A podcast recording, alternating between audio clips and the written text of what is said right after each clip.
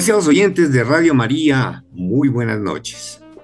gracias a la Divina Providencia porque me permite llegar nuevamente hasta esta emisora para generar su programa El Taller de la Salud.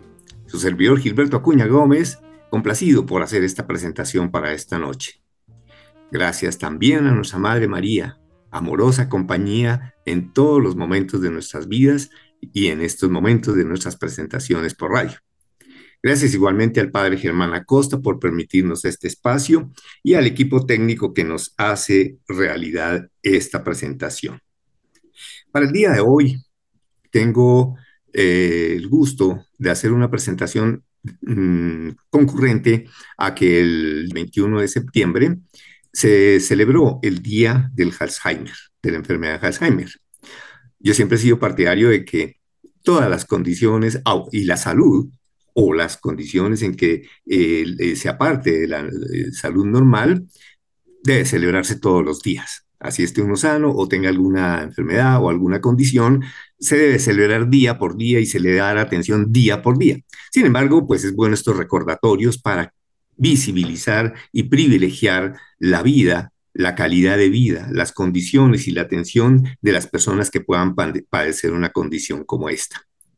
Entonces, eh, para esto hemos invitado esta noche a la doctora María Lucía Zamudio. Ella es médica egresada de la Universidad de La Sabana, hizo su posgrado, su especialización en geriatría en la Universidad Javeriana. Igualmente, cuidados paliativos en la Fundación FAMEVA BSAS. Ella es biodanzante, geriatra con formación en cuidados paliativos y planificación del cuidado dedica a hacer procesos de acompañamiento a personas mayores para contribuir a que tenga calidad de vida. Fundadora de Días con Vida, un proyecto que está transformando la forma de ver y vivir la vejez. Como vemos, pues es una profesional con una amplia mm, trayectoria. Bueno, es una persona joven, pero está con una formación muy profunda con relación a este tema tan sensible, tan importante, que sabemos que afecta fundamentalmente la calidad de vida de la persona que la llega a padecer. E igualmente, también tiene un impacto de orden no solo personal, familiar, social y mm, hay una condición o una situación importante que es la atención del entorno, de la persona y en su entorno, la persona cuidadora, los desgastes, llamémoslos así, el estrés, todo lo que implica y lo que significa para un cuidador estar eh, atendiendo las necesidades de una persona que esté en esta condición. Además, también en planificación del cuidado en el programa Internación de Planificadores en Fundación Care Doctors en Barcelona. Doctora María Lucía, muy buenas noches. Un saludo para nuestros oyentes. Buenas noches a todos, saludos a toda la audiencia. Doctora María Lucía, como estuve presentando, pues hoy vamos a tocar un tema muy sensible como se trata de la enfermedad Alzheimer, de estos trastornos cognitivos en los cuales usted tiene amplísima experiencia y que por mucho que estemos hablando de él, siempre tendremos inquietudes. Entonces, doctora María Lucía, ¿podría usted como empezar a comentarnos acerca de esas demencias hacia la enfermedad adulta, enfermedad mayor, etcétera, cuándo empiezan, desde cuándo podemos empezar a tener signos de, de alarma, de que nos puedan avisar, en fin, todo eso que está en su conocimiento y que le pueda usted comunicar a nuestros oyentes. Claro que sí, muchas gracias por la pregunta, muchas gracias por el espacio para hablar de un tema tan importante y quiero comenzar diciendo que la demencia o como lo llamamos ahora trastorno cognitivo eh, es una condición frecuente en las personas mayores. Sin embargo, no toda persona mayor o eh, tiene que tener eh, demencia o trastorno neurocognitivo. Y con esto quiero empezar como rompiendo un tabú y un eh, rum rum que hay por ahí, y es que existe un diagnóstico de demencia senil. ¿Vale? Eso me parece fundamental ponerlo claro. las demencias son uno, hay muchos tipos de demencias y son unos cambios cognitivos o mentales que hacen que las personas vayan perdiendo facultades, las, digamos, las, las facultades mentales que tenemos todos los seres humanos son la orientación, la memoria y la atención, que van en un primer grupo, el lenguaje, en un segundo grupo las funciones motoras, y hay funciones motoras finas y gruesas, eh, el, las funciones ejecutivas, que es la capacidad que tenemos todos de tomar una decisión, eh, planear qué vamos a hacer para lograr esa decisión, ejecutarla y terminarla con éxito. Y, y el último grupo como de funciones mentales que tenemos es todo lo relacionado con el comportamiento, ¿vale? Con las, el, el trastorno cognitivo lo que pasa es que se va afectando alguna eh, función mental de estas predominantemente y hace que por ahí empiece el deterioro cognitivo, ¿vale? Eh, y este deterioro cognitivo recibe el apellido dependiendo de la función cognitiva que primero se afecte. Es decir, la más frecuente, la que todos conocemos, que es el Alzheimer, que es se lo que primero se empieza a afectar es la memoria, la atención y la orientación. En este momento podemos decir que trastornos cognitivos y deterioro mental son varios, pero el más frecuente es el Alzheimer. Y quisiera preguntarle con qué frecuencia tiene la presentación de Alzheimer en nuestra población colombiana, pues para hablar acá de nuestra eh, situación eh, propia. Ok, vale. Eh, digamos que es una condición subdiagnosticada y las estadísticas acá en nuestro país pues son las mismas desde, el 2020. Se habla de que 260 mil personas mayores de 67 años, que, eh, que corresponde al 6% de la población, puede tener eh, demencia. Es importante saber que esta eh, condición de salud es más frecuente en las mujeres y que en general las demencias son condiciones que son más frecuentes en países como el nuestro, de mediano o inclusive de bajos ingresos. La OMS dice que el 60% de las personas que tienen deterioro cognitivo mayor viven en, en, este tipo de países como el nuestro, como Colombia. ¿Y qué factores predisponentes podríamos eh, entonces encontrar? Primero, para que sea más frecuente en la mujer. Segundo, para que también tenga como cierta relación con la condición socioeconómica y posiblemente cultural. ¿Y qué tanta influencia puede tener los factores genéticos? Vale, primero, pues eh, el envejecimiento es un, es un fenómeno, fenómeno que, está, eh, que está relacionado con el género. Las mujeres, o sea, las mujeres viven más, por lo menos, por lo tanto, hacen más condiciones de salud como la demencia, ¿sí? Entonces es una condición que las mujeres vivimos más y, y por lo tanto eh, desarrollamos, pues está reportado más personas con demencia. Segundo, Mm, un factor protector para el deterioro cognitivo eh, es la educación, el nivel eh, de educación y obviamente pues en países de medianos y bajos ingresos la educación no es como, pues falta mucho por, por trabajar ese tema. Eh, y también el acceso a información para, para tener eh, la posibilidad de prevenir y trabajar todos esos, eh, todos esos aspectos relacionados con cuidarse para poder llegar mejor, en mejores condiciones eh, cuando uno tiene más de 60 años o es mayor, pues también están relacionados con todo el tema de ingresos de los países. Entonces, hasta sería un factor protector la actividad intelectual, la actividad mental, el nivel de educación que se pueda recibir. Exactamente. Y no quedarse, digamos, no, cuando uno se jubila, se pensiona, para de trabajar, no quedarse quieto. Perfecto. Ahorita quisiéramos hablar de todos esos cuidados, de todas esas eh, recomendaciones para las personas en la medida que aumentamos la edad, porque pues ahí estoy entrando en, en, ese aumento de edad, entonces la jubilación, etcétera, que sería una, una, cantidad de recomendaciones que seguramente usted muy sabiamente no las puede contar. Pero quisiera eh, preguntarle si existen o cuál es el límite inferior de edad en el que pueden empezar a aparecer algunos mm, factores de riesgo o algunos indicadores de un estado preclínico para Alzheimer y desde qué edad es posible. Y lo mismo si ya cuando uno avanza en edad, como que después de qué edad ya no sería muy probable, como es, por ejemplo, como decís, ya después de los 85 años, si no le dio, ya no le va a dar. ¿Existe algo en, en esa observación clínica? Claro, es muy importante entender que el Alzheimer familiar que tiene, digamos, un cambio genético y es hereditario, se presenta en etapas muy tempranas.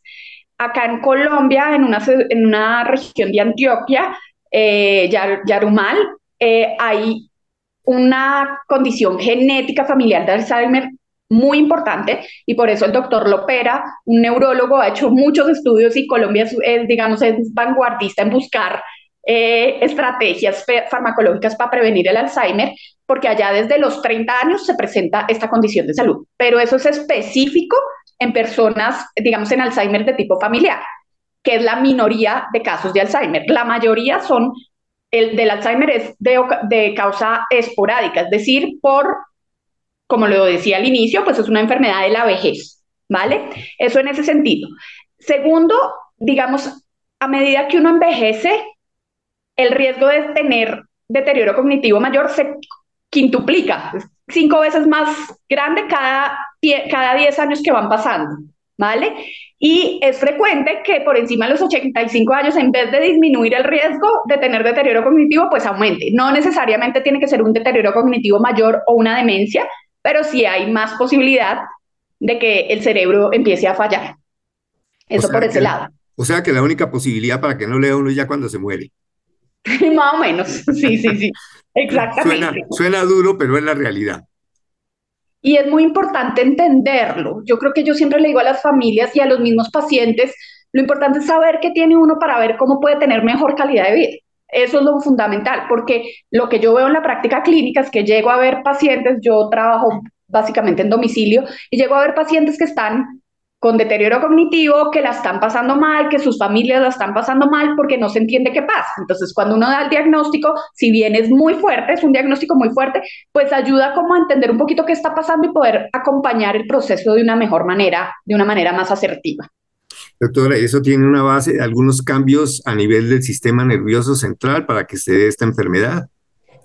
Digamos, eh, sí, lo que ¿por qué da el Alzheimer? Porque hay, un, hay una acumulación de unas sustancias en las neuronas que hacen que, eh, yo siempre explico que el cerebro es como una red eléctrica, ¿cierto? Y esa red eléctrica funciona porque está fluyendo bien. Hay unas placas amiloides y hay unas que son como unas proteínas que hacen que esa transmisión no sea, no fluya y haya cortocircuitos. Y eso hace que eh, esa es la explicación de lo que pasa en el cerebro de una persona con deterioro cognitivo. El más estudiado, obviamente, es el Alzheimer, ¿no? hay muchísimos más, pero el más estudiado es el Alzheimer. ¿Y eso es una falla genética para que, para que esto se produzca? No necesariamente. Por eso, por eso hablamos hace un rato. El genético, claro, hace que es la formación de ovillos neurofibrilares y de placas de amiloide y de proteína tau actuando mal, pues sea más rápido pero no necesariamente tiene que ser genético. En el esporádico hay factores de riesgo eh, como eh, mal, digamos, la diabetes es un factor de riesgo importante, la arteriosclerosis, digamos, un tipo de demencia muy frecuente son las vasculares, los eventos cerebrovasculares, el mal control de la atención, la mala alimentación, no hacer ejercicio, todos esos son factores de riesgo que predisponen a que uno tenga mayor probabilidad de desarrollar Alzheimer o demencia. Es una, digamos que la etiología es multifactorial, como decimos los médicos, y esos múltiples factores son los que estaba mencionando ahorita. La enfermedad mental también es una condición que predispone, porque pues es un cerebro que cognitivamente está, digamos, más débil, más frágil. Entonces las enfermedades mentales también son factores de riesgo, también es un factor de riesgo para, para el deterioro cognitivo. Doctora, y los, sí, los factores ambientales, pero digamos el estrés, que pues nosotros eh, son en este momento cotidianamente y casi que en todos los países tenemos estrés, porque tenemos que todo lo ya tan eh, trajinado que la guerra de Ucrania, que la no sé qué más, que aquí nosotros todos los días, violencia, etcétera, eh, todo eso también puede contribuir de alguna manera a esa mm, situación como inseguridad, estrés, los cambios ambientales, deforestación, todos esos cambios ambientales también pueden generar de alguna manera un factor de riesgo. Claro, pero, pero yo creo que, digamos que una asociación directa con la demencia como tal, yo no me atrevo, o por lo menos yo no la conozco que la haya. Creo que todos esos factores que tú estás diciendo están influenciando en el sentido que hay un estrés fisiológico, hay una inflamación constante del cerebro, eh, del cuerpo en general, del, del, organismo en general, y claro, pueden, pueden estar relacionados con empeorar como la salud mental y, y ser un factor de riesgo, pero asociación directa que yo sepa, no hay. No la hay. Bueno, doctor, ¿y cómo podemos empezar a darnos cuenta que una persona está, eh, puede empezar a tener esta manifestación. ¿Qué manifestaciones clínicas iniciales podemos empezar a ver? Que usted ya nos las ha dado, pero ¿cómo podríamos empezar a observar nosotros ya de manera práctica en nuestra familia, puesto que este es un programa muy orientado hacia las familias? Entonces, ¿cómo desde las familias? Bueno, es posible que también en, laboralmente le puedan decir a uno algo, ¿no? Claro, muchísimas gracias por la pregunta y esto me parece importantísimo y de verdad gracias por el espacio. ¿Qué es lo primero que tenemos que hacer? Es entender que no es esperable que las personas tengan fallas mentales con la edad. ¿Sí? Y por eso empecé diciendo la demencia senil no existe. Entonces, cuando una persona cambia su funcionalidad, es decir, la capacidad de vivir independiente, párele bolas. No es normal que la persona mayor repita todo el tiempo. No es normal que se le olviden las citas. No es normal que se le olvide lo que acabo de comer. No es normal que cambie su estado de ánimo.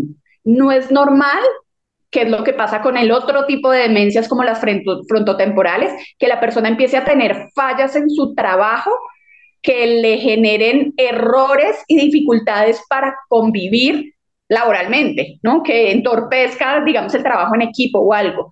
Eh, tampoco es normal, eh, ah, ya dije lo del cambio de comportamiento.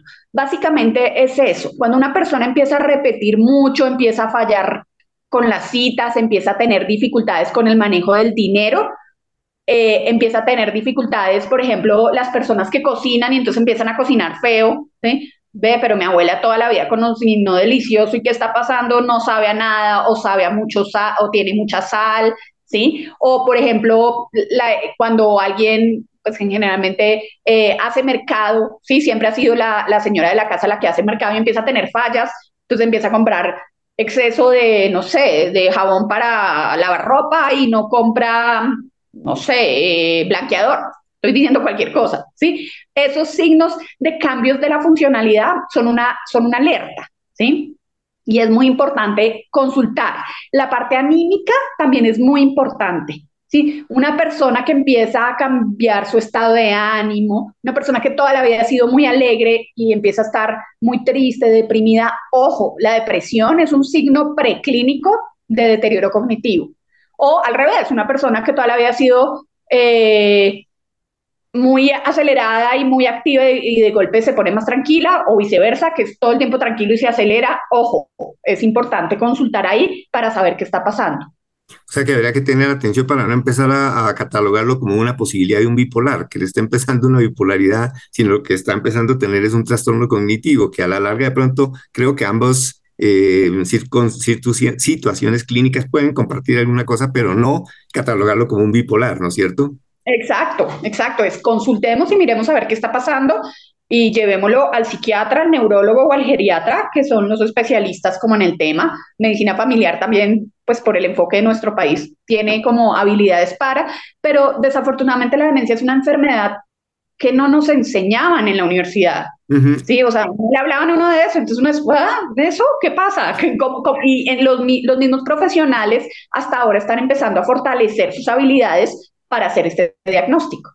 Oye, doctora, yo le apoyo en eso, yo que soy mayor que usted, ah, en que en mi tiempo era el, Parkinson, estábamos nosotros con el Parkinson y con esos otros trastornos de coordinación motriz y demás, pero, pero Alzheimer y eso, a pesar de que se conoce desde comienzos del siglo pasado, ¿no es cierto? Porque el diagnóstico, Alzheimer ya habló de eso como en 1900 algo, 9, una cosa así, ¿no es cierto? Sí, hace, muchos años, sí, de acuerdo. pero estoy de acuerdo, usted es más joven y tampoco le hablaron mucho de estos trastornos y oh sorpresa que son, son existentes y están en las familias, están allí.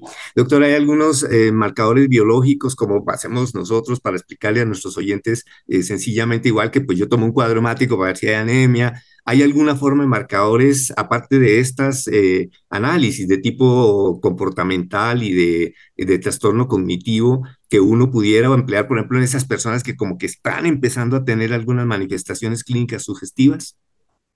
No, desafortunadamente que se usen acá. Sí hay a nivel de investigación, eh, la mayoría son en líquido cefalorraquídeo, es decir, hay que hacer una punción lumbar para sacar líquido, pero eso en la práctica clínica pues claramente no, no, no se usa.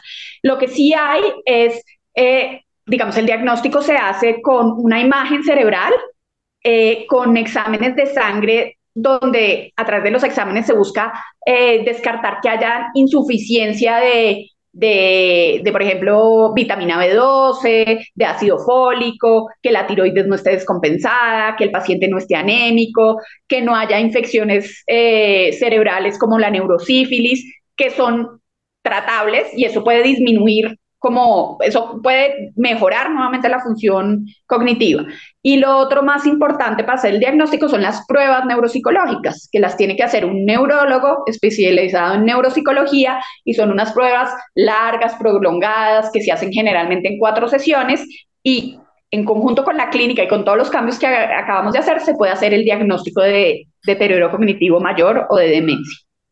Muy bien, doctora. Y hecho el diagnóstico, entonces, cómo empieza a ser el, manejo, cuál es el tratamiento, para que nos cuente, pues, si el tratamiento es solamente intervención cognitiva, comportamental, eh, de terapias eh, ocupacionales, o ya empieza a, y, y, que nos cuente, bueno, nosotros aquí no hablamos de, de tratamientos médicos farmacológicos, pero sí se puede contarle a la gente qué avances hay en, la investigación mundial alrededor de Alzheimer y qué, como qué futuro tenemos y qué porvenir podemos eh, comentarles a nuestros oyentes. Vale, entonces eh, yo siempre les explico a, los pacientes y a las familias que el, el, manejo de esta condición de salud es como una, masa, una mesa de tres patas, ¿cierto? La primera pata es todo el manejo con medicamentos. Y hay dos tipos de medicamentos, los medicamentos antidemenciales y los medicamentos para modular los cambios comportamentales, ¿vale? Eh, con respecto a los medicamentos antidemenciales, pues desafortunadamente en pleno siglo XXI no son ninguna panacea, no curan la enfermedad, tampoco la detienen, pero pueden ayudar a que el progreso eh, pues sea más regulado y de alguna forma pueden ayudar a a modular también los cambios comportamentales. Eh, y solo hay tres tipos de medicamentos de ese tipo. Y la mayoría pues están enfocados solo para el Alzheimer y no para el resto tipo de las demencias. El otro grupo de medicamentos son los medicamentos para manejar los cambios comportamentales, que eso es muy importante también decirlo. Y lo decíamos también hace un rato cuando hablábamos como de, del cambio de la personalidad o de la, del estado de ánimo de la persona, fuera de afectar la funcionalidad, el Alzheimer lo que hace es que las personas empiecen a presentar cambios comportamentales, como cuál, como ansiedad, como depresión, como apatía, eh, como irritabilidad, eh, agresividad, etcétera, etcétera. Entonces ese segundo grupo es de medicamentos sirve para eso, son antidepresivos, son neurolépticos eh, y que ayudan y moduladores del ánimo, ¿vale? La segunda, que para mí eh, yo creo que sería la, más importante y la pongo en la mitad, es la comprensión por parte de los que rodean a la persona con deterioro cognitivo de lo que está pasando. Porque cuando uno comprende lo que está pasando, puede tener eh, conductas de acompañamiento al inicio de la enfermedad y de cuidado asertivas, que no van a hacer que se eh, acentúen o se, o se hagan más notorios los cambios comportamentales, sino que los va, los va a ayudar a, minimizar y va a ayudar a que la cantidad de medicamento que se formule sea menor. ¿Vale? Esto es súper, súper fundamental y por eso estos espacios CAS que me invitan a participar en estos espacios, acá estoy porque me parece fundamental. ¿Vale? Eh, y el tercero son la estimulación o la rehabilitación cognitiva. ¿Y cómo se hace eso? como tú decías, con terapia ocupacional, que la puede hacer un terapeuta ocupacional o un neuropsicólogo y que se puede hacer de manera individual o colectiva en eh, centros día especializados para personas con Alzheimer, terapia física, ¿vale? Y eh, esto que también me parece a mí muy importante es como el sentido de vida, cómo le ayudamos los familiares y los médicos que estamos rodeando a esa persona a tener sentido de vida en su condición. Yo siempre digo, tener Alzheimer o cualquier otra causa de deterioro cognitivo es otra manera de estar en el mundo. Y por lo tanto, todos los que rodeamos a esa persona tenemos que aprender a vivir y acompañarla a ella con esa otra forma de estar en el mundo, para darle sentido y para poder eh, acompañar esta, esta condición de salud, que es, que es una condición de salud compleja. Me parece tan interesante esto que último que usted nos acaba de enseñar, esto es una, un estilo, es una forma de vida, entenderlo como que es una forma de estar en este mundo, de eh, humanizar dijéramos, si lo podemos, eh, y creo que es una eh, palabra, un adjetivo muy válido para en salud, humanizar, humanizar y humanizar todos los, todas las condiciones clínicas a los que sea, pues nosotros los profesionales de salud estamos llamados a humanizar, pero es humanizar también las personas que hacen el cuidado de, de, ellos. En, en eso, digamos que tanto mm, colabora o ayuda o la posibilidad o la disponibilidad de centros para, mm, eh, no, no necesariamente para tratamiento, sino para que ellos se reúnan, para que ellos tengan actividades. Qué tanto se han desarrollado aquí, qué tan disponibles están para todas las, para todas las personas, dada la que puede tener costos. Claro, yo creo que mm, estamos lejos de, estar en, como en, en, el ideal de, pero a mí me gusta más ver, más bien ver lo que tenemos y no lo que no tenemos, ¿sí? Entonces creo que estamos avanzando. Claramente son eh, sitios para personas con, con capacidad económica alta, entonces pues es un servicio privilegiado.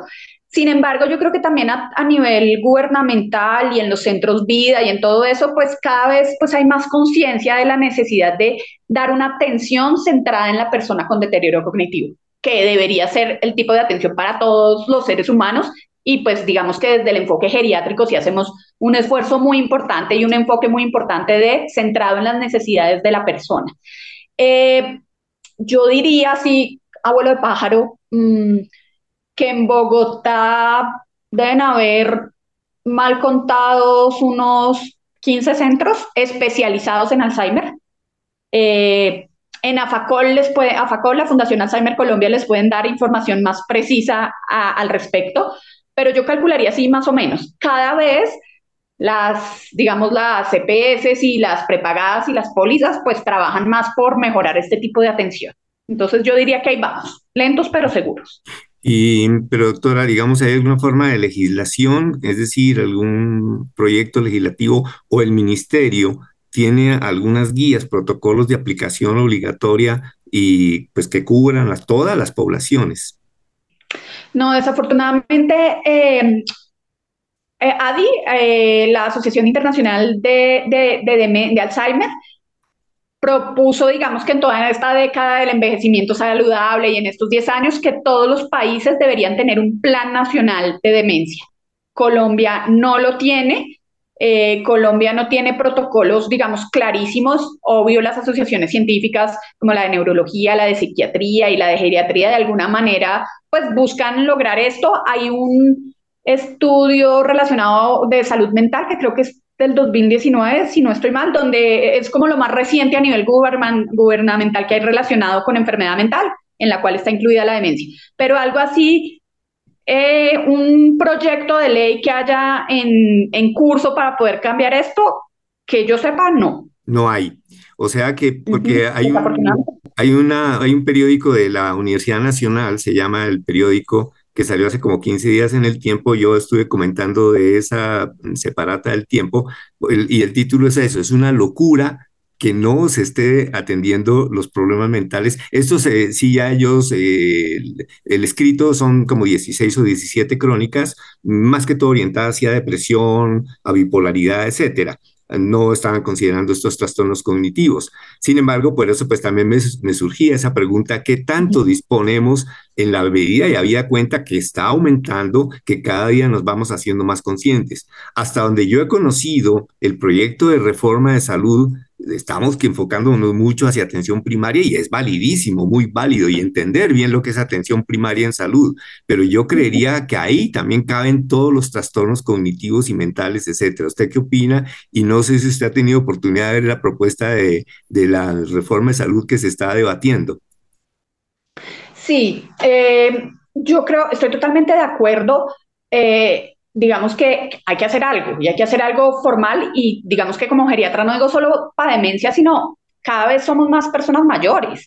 Y si no damos una atención, una atención centrada en las necesidades, pues bueno, en fin, eh, yo creo que la atención primaria en salud está bien, de la reforma no quisiera entrar a... Ah, no, en otro momento, después discutimos de eso.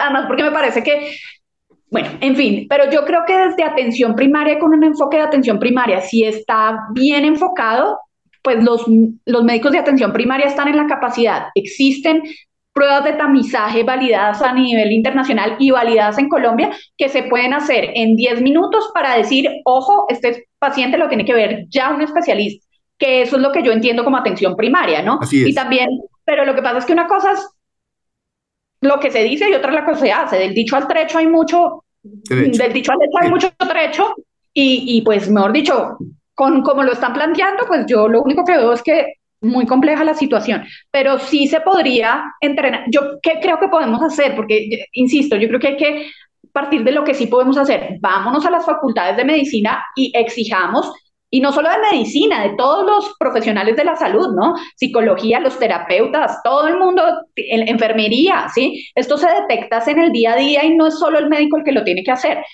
Asegurémonos que estas personas, estos nuevos profesionales, salen formados con saber cómo detectarlo, cómo prender las alarmas y decir, y no, pues eso me parece a mí más fácil y más accesible desde lo que yo hago como docente, por ejemplo.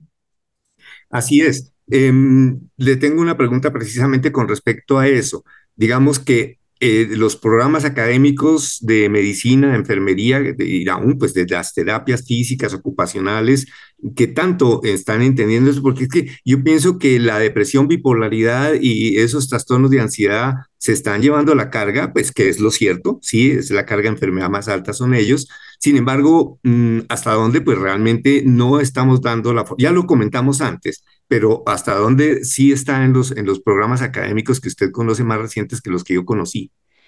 Pues yo creo que se están empezando a hacer esfuerzos para Mm, yo puedo hablar de lo que conozco y, saber de dónde sí están dando algo de formación al respecto, pero son muy poquitas universidades en las que se está, digamos, tampoco hay como una existencia a nivel de, de, no sé, de Ascofame, de, facultades donde diga, donde diga, es que tiene que haber, yo creo que se está trabajando en eso, pero todavía mm, estamos en camino lento, muy lento para lograrlo. Porque también algo en el cuidado paliativo, que al fin y al cabo creo que con, el, con la persona que tiene el padecimiento, hasta cierto punto es un cuidado paliativo el que le estamos dando, ¿no es cierto? Sí, yo ahí quisiera anotar algo que me parece súper importante y es cómo, cómo cambiamos el concepto de cuidado paliativo y cómo claramente la demencia y todas las enfermedades neurodegenerativas, Parkinson, etcétera, eh, esclerosis eh, Lateral, múltiple. Lateral, etcétera. Todas esas son enfermedades susceptibles de cuidado paliativo y entre más temprano lo hagamos, mejor. ¿Sí? Y sobre todo en los pacientes con demencia. O es que el momento del diagnóstico es un momento de oro para que la persona pueda decir qué quiere y qué no quiere y cómo quiere que su final de vida sea manejado, sea acompañado, por quién. Porque el problema de las enfermedades digamos, de que ocasionan trastorno cognitivo es que la persona se va desconectando. Cada vez se va desconectando más y entonces empiezan los familiares y los profesionales de la salud a decidir por la persona cuando si uno hace el diagnóstico y lo habla con el paciente y está formado para hacerlo, pues puede incluir a la persona y la persona, sí, durísimo, claro. La, digamos, la mayor dificultad que tengo yo es que no le diga a mi mamá, no le diga a mi papá, no le diga, y yo creo que si algo, por lo, si algo defiendo es esa, ese principio ético que nos enseñan a todos cuando nos graduamos y es, es que el problema o las situaciones de la persona enferma, el cerco del silencio es difícil de, de, romper y tiene que estar uno formado para hacerlo, pero yo sí soy una fiel defensora de que la persona con deterioro cognitivo pueda decidir desde el principio. Qué importante, eso me parece supremamente importante y no empezar a pensar en eso, en que de pronto la persona mayor en dónde es el sitio que hay cantidad hasta de, de, anécdotas, historias, en un rincón, a, ya, mi papá, mi mamá se le olvida todo, qué problema, eso ya no le digan nada, porque no, dejémoslo más bien por allá que fico, y si de pronto empiezan a controlar sus esfínteres, entonces se va volviendo un problema mucho más grave. Quisiera, doctor, aprovechar un tiempo para que habláramos precisamente eso, de las personas cuidadoras, de los acompañantes, cómo, cómo con, en su experiencia, cómo es esa vivencia. Pues importantísima gracias también por poner el tema porque es que es fundamental entender que igual que en la pediatría, en la geriatría y no quiere decir que las personas mayores sean niños, acá también aprovecho para dar mi cuña, o sea, una persona mayor es una persona con una experiencia de vida de 60, 70, 80, 90 años, que por favor no lo cataloguemos como un niño y menos a una persona con, con deterioro cognitivo.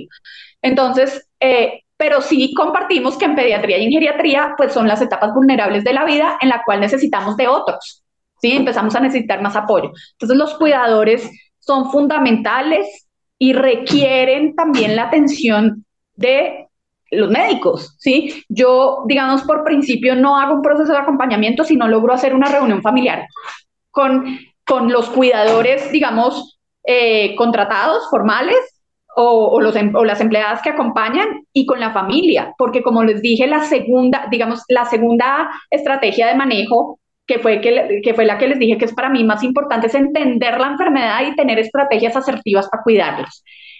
Eso por un lado. Y por el otro, pues cuidar no es fácil. Yo siempre les digo en los entrenamientos a cuidadores que les hago a, a los familiares de mis pacientes y a los cuidadores de mis pacientes.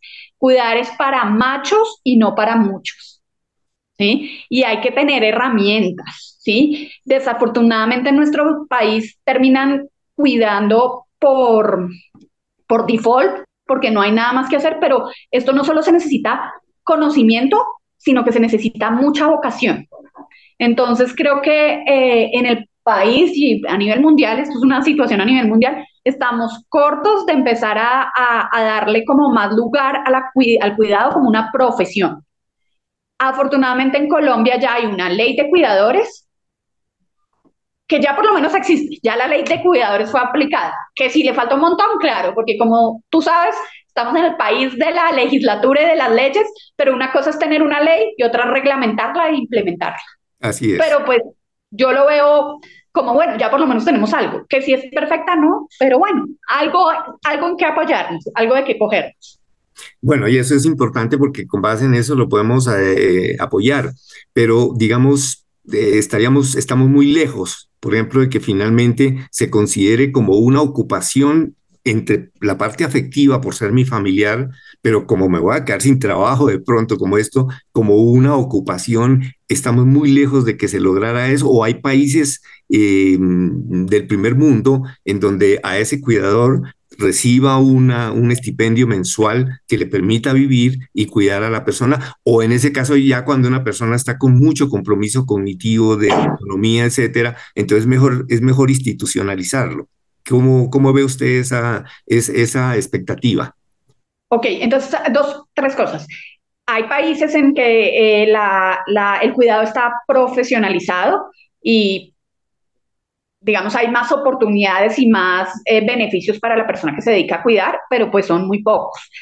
En Colombia lo que dice la ley es que por lo menos ya la incluyen en seguridad social, ¿sí? Porque es que esa era una cosa que pasaba, que además que cuidan, pues se quedan sin seguridad social y el cuidado es un factor de riesgo para enfermarse y para demenciarse, ¿sí? Si uno no tiene una buena asesoría y acompañamiento y no aprende a autocuidarse, entonces, por lo menos ya lo que dice la ley es que les tienen que dar seguridad social y que las instituciones, las CPS y las IPS están en obligación de formar, ¿sí? de capacitar a los cuidadores y de, una manera, porque pues, es una manera de cuidarlos, ¿vale? Y eh, lo último que iba a decir, se me fue, que fue lo último que me preguntaste, qué pena. Tres cosas también, y hablamos precisamente del cuidador, que si había un, un estipendio o un pago eh, como, un, eh, como un honorario o un salario por el, el, cuidado, o si finalmente esa persona que ya está perdiendo cada vez más autonomía, que se nos puede salir a la calle, que se nos puede perder, se debe institucionalizar. Vale, yo creo que la institucionalización es, debe ser un concepto médico, ¿no? Eh, creo que lo, lo, lo, lo, correcto es apoyarse uno en su médico tratante para definir si lo institucionalizó o no. Desde el enfoque geriátrico, pues nosotros defendemos que la persona esté en su casa la mayoría del tiempo. Sin embargo, el criterio para decir hay que institucionalizar es que esté mal cuidado en su casa. Y una causa muy frecuente de, un cuidado no asertivo es la sobrecarga del cuidador. ¿sí? Entonces, sí creo que la invitación es a toda la audiencia que nos oyen a tener un médico tratante que los acompañe, que los guíe de manera cercana en esta situación, porque eso hace la diferencia eh, en la forma como uno transita el acompañamiento de su familiar con deterioro cognitivo o demencia. Entonces, eh, pues la institucionalización depende, pero sí, muchas veces hay que institucionalizar y hay que quitarle el estigma y el miedo a institucionalizar, porque es peor que esté mal cuidado en la casa que, esté cuidado en un sitio. Exacto. Disculpen, doctora María Lucía, vamos a hacer una pequeña pausa y ya retornamos.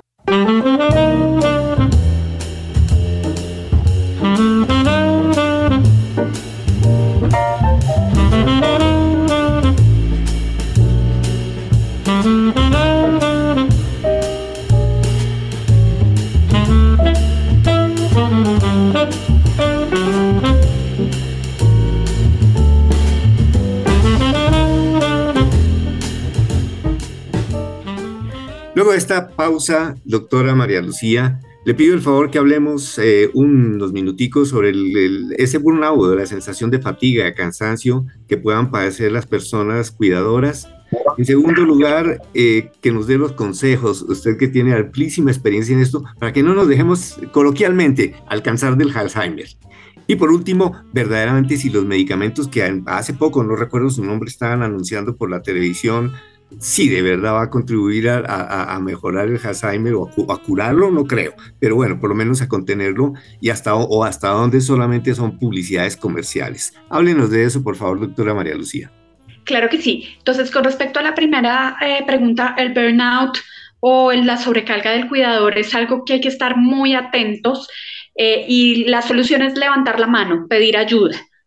Eh, porque hace la diferencia total.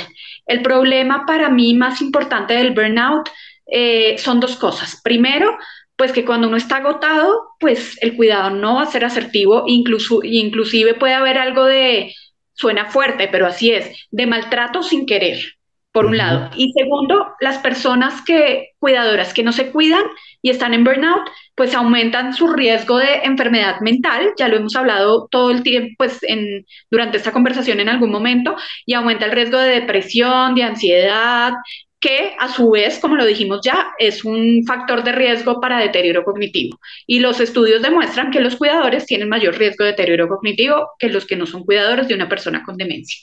Eso por ese lado. Con respecto a... Eh, los estilos de vida que debemos adquirir en su experiencia y lo que usted educa en su consulta habitual y que nos puede servir, pues que los jóvenes que nos estén escuchando empiecen a adquirir esos estilos de vida que nos vayan, bueno, a prevenir o por lo menos que se haga una expresión más eh, tenue, más suave de la enfermedad. Vale, muchísimas gracias, súper pertinente esta pregunta y como geriatra me pongo feliz porque hay que desmitificar todo el, tema, todo el tema de la vejez y hay que entender que el envejecimiento comienza cuando nacemos y eh, termina en la vejez. Y la prevención hay que hacerla desde inútero, ¿no? Ahí sí yo digo que los pediatras y los geriatras deberíamos aliarnos muy bien. porque, exacto, porque es muy importante desde inútero alimentarse bien, hacer actividad, o sea, que la mamá se alimente bien, haga actividad física, construya relaciones sanas, haga lo que le gusta, eh, evite el estrés. Y yo creo que, pues, de, de, forma práctica, a mí siempre me gusta acudir a la, al Ikigai de los japoneses, que dicen que estoy haciendo que me gusta y que me da placer. Y yo dentro de, dentro de lo que hago en mi trabajo es tratar de invitar a las personas que rodean a, mis pacientes a construir su propio envejecimiento saludable.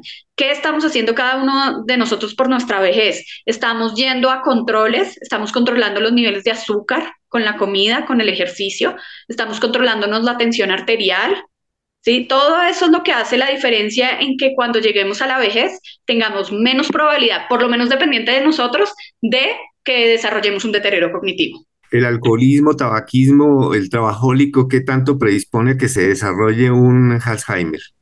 Total. El alcoholismo hace que eh, haya una demencia o un deterioro cognitivo secundario, que no hablamos de esos, ¿no? El secundario Alzheimer, el secundario del Parkinson, el secundario el VIH, ¿sí? Y es totalmente, pues, es muy importante tomar, porque yo creo que tomar es parte de la vida, pero de manera moderada. ¿sí? el, el cigarrillo, pues suspenderlo aumenta el riesgo de, enfermedad eh, cardiovascular, de accidentes cerebrovasculares, que son una, es la segunda eh, causa de demencia más frecuente, la, la demencia vascular. Entonces también es súper importante eh, controlar, es, pues, cesar el tabaco, el consumo de tabaco y alcohol. Y mm, en cuanto a los alimentos, carbohidratos, gluten y el uso de probióticos, ¿qué tanto ese constituirían pues la moderación de estos y o el incremento del, del, del, uso de los, de los probióticos, qué tanto sí influye en el desarrollo del Alzheimer? Eso es todo un tema para otra, eh, ¿Otra conversación. otra conversación. Y es todo el tema que está muy, en, muy de boga, muy en, en, moda, que es el tema de la microbiota, ¿no? Hoy en día se dice que nuestro intestino es nuestro segundo cerebro y pues ese segundo cerebro produce todas las sustancias químicas que nos permiten estar bien. Aumenta la serotonina, que es la que nos indica depresión, aumenta la oxitocina, que nos da bienestar, está la dopamina, que la disregulación de la dopamina es una de las causas de, todo, de, pues de todas las alteraciones eh, relacionadas con, las demencias y con el Alzheimer, y una dieta pues antiinflamatoria, eh, pues ayuda a que estemos mejor, que nuestro sistema inmune esté mejor con el tema de todos los probióticos entonces es una súper, es una recomendación muy importante hacerla. Como siempre digo, pues formulado, ¿no? O sea, yo sé que con el Internet todos los días todos somos expertos en todos y es válido, pero pues también, pues mire, mire de quién se asesore y mire en qué invierte su dinero, porque claramente pues esto no lo cubre el POS o la EPS. Entonces, pues para tomarse algo que realmente tenga evidencia que funciona. Excelente. Y una última pregunta, eh, lo de los medicamentos que tanto se anuncian, ¿son solamente publicidad? ¿Son solamente comercio? De que ya prácticamente está lista la cura del Alzheimer, lo han dicho recientemente, no recuerdo el nombre de lo que están, han publicado por los noticieros. Y se vuelve cuestión de lo que usted misma decía, de Internet, de Google o de noticieros. Sí, Desafortunadamente, como lo decíamos hace un rato, en el siglo XXI, pues todavía no tenemos el medicamento que es.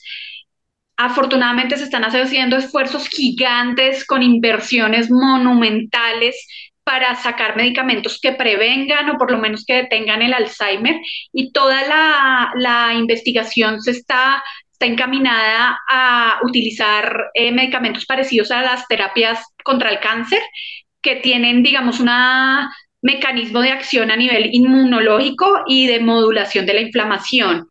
Eh, recientemente eh, la FDA probó uno, pero realmente de aquí a que eso llegue a Colombia, bueno, de, de aquí a que realmente cada vez que se saca un medicamento, pues los medicamentos tienen que pasar por muchas fases de estudios clínicos para realmente salir al mercado. Y una vez salen al mercado, pues todavía también toca seguir estudiando cuáles son los efectos secundarios, cómo responde la población. Entonces, pues, claro, eh, la, la, demencia es una epidemia de salud pública, ¿no? Igual que lo fue el COVID y todo eso, pero aún peor, ¿no? Porque además es silenciosa. Entonces, pues claro, los laboratorios y todos los países y todas las asociaciones tienen afán de decir que hay algo para, para, para prevenirlo y para manejarlo. Yo lo que siempre hablo con las familias es, hagamos lo que sí tenemos seguro.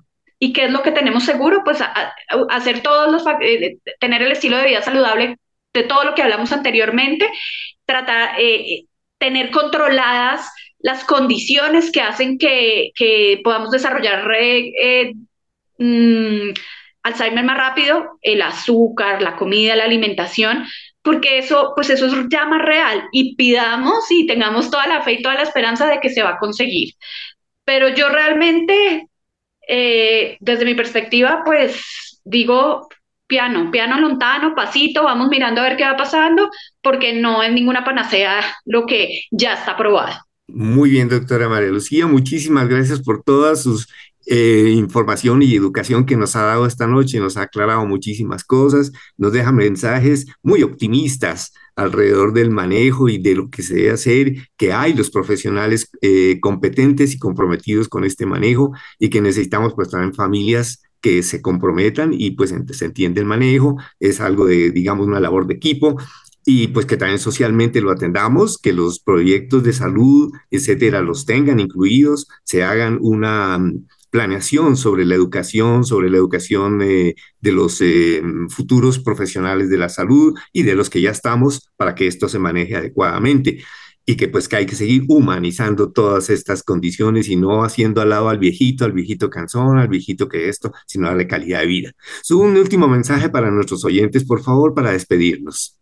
Bueno, pues primero que todo, de verdad agradecerte enormemente la invitación y el espacio para poder poner estos temas sobre la mesa. Yo creo que alrededor del el envejecimiento y la vejez queremos tapar el sol con una mano y no hay peor, eh, peor, eh, ¿cómo se dice? Peor, actitud. Sí, Actitud, eso, gracias. Peor actitud ante la, ante la vida que pues negar lo único que tenemos seguro y es que nos vamos a envejecer, nos estamos envejeciendo cada minuto que pasa y vamos a llegar a viejos si corremos con suerte y no y no y no morimos antes. Entonces, pues nada, sí, el mensaje final es eh, la demencia es una manera de estar en el mundo y depende de las personas que rodeamos esas, a, esas personas que desarrollan esa condición, que la vida sea más amigable para ellos y para, y para todos, ¿no? Y hay muchas cosas por hacer. No es una enfermedad fácil de transitar, pero es posible hacerlo de una manera diferente asumir lo que está pasando y a buscar estrategias para vivir tranquilos y hacer vivir de una manera cómoda y con calidad de vida a las personas que tienen esta condición. Gracias, doctora María Lucía. Todos a vivir felices es nuestro propósito. Eh, vivir espiritualmente, nuestra emisora, que es una emisora católica, espiritual, no alcanzamos a hablar de ese tema, pero seguramente que es bien importante. Algún día lo podremos tratar fundamental. Yo no sé, claro, porque es que el tiempo, pero para mí eso es lo que yo, yo me dedico a acompañar un, un final desde lo espiritual, ¿no? La espiritualidad cada vez está más demostrada y la espiritualidad en los cuidadores es fundamental, ¿no? La espiritualidad en los es fundamental. Entonces, sí, es un tema muy importante que no sé por qué se me pasó, porque a mí me encanta. me parece muy importante. Doctora, es que el tiempo es también corre tanto, tan rápido que uno quisiera hablar mucho y probablemente nos vamos a volver a encontrar acá para conversar de todas estas cosas. Tiene este micrófono para usted cada vez que lo necesite, con mucho gusto. Bueno. Ay, muchas gracias. Muchas gracias por la invitación. Un saludo muy especial a toda la audiencia y uno muy especial también para ti. Bueno, gracias doctora María Lucía, para todos nuestros oyentes, muchas gracias por habernos permitido llegar hasta sus hogares y hasta la próxima semana.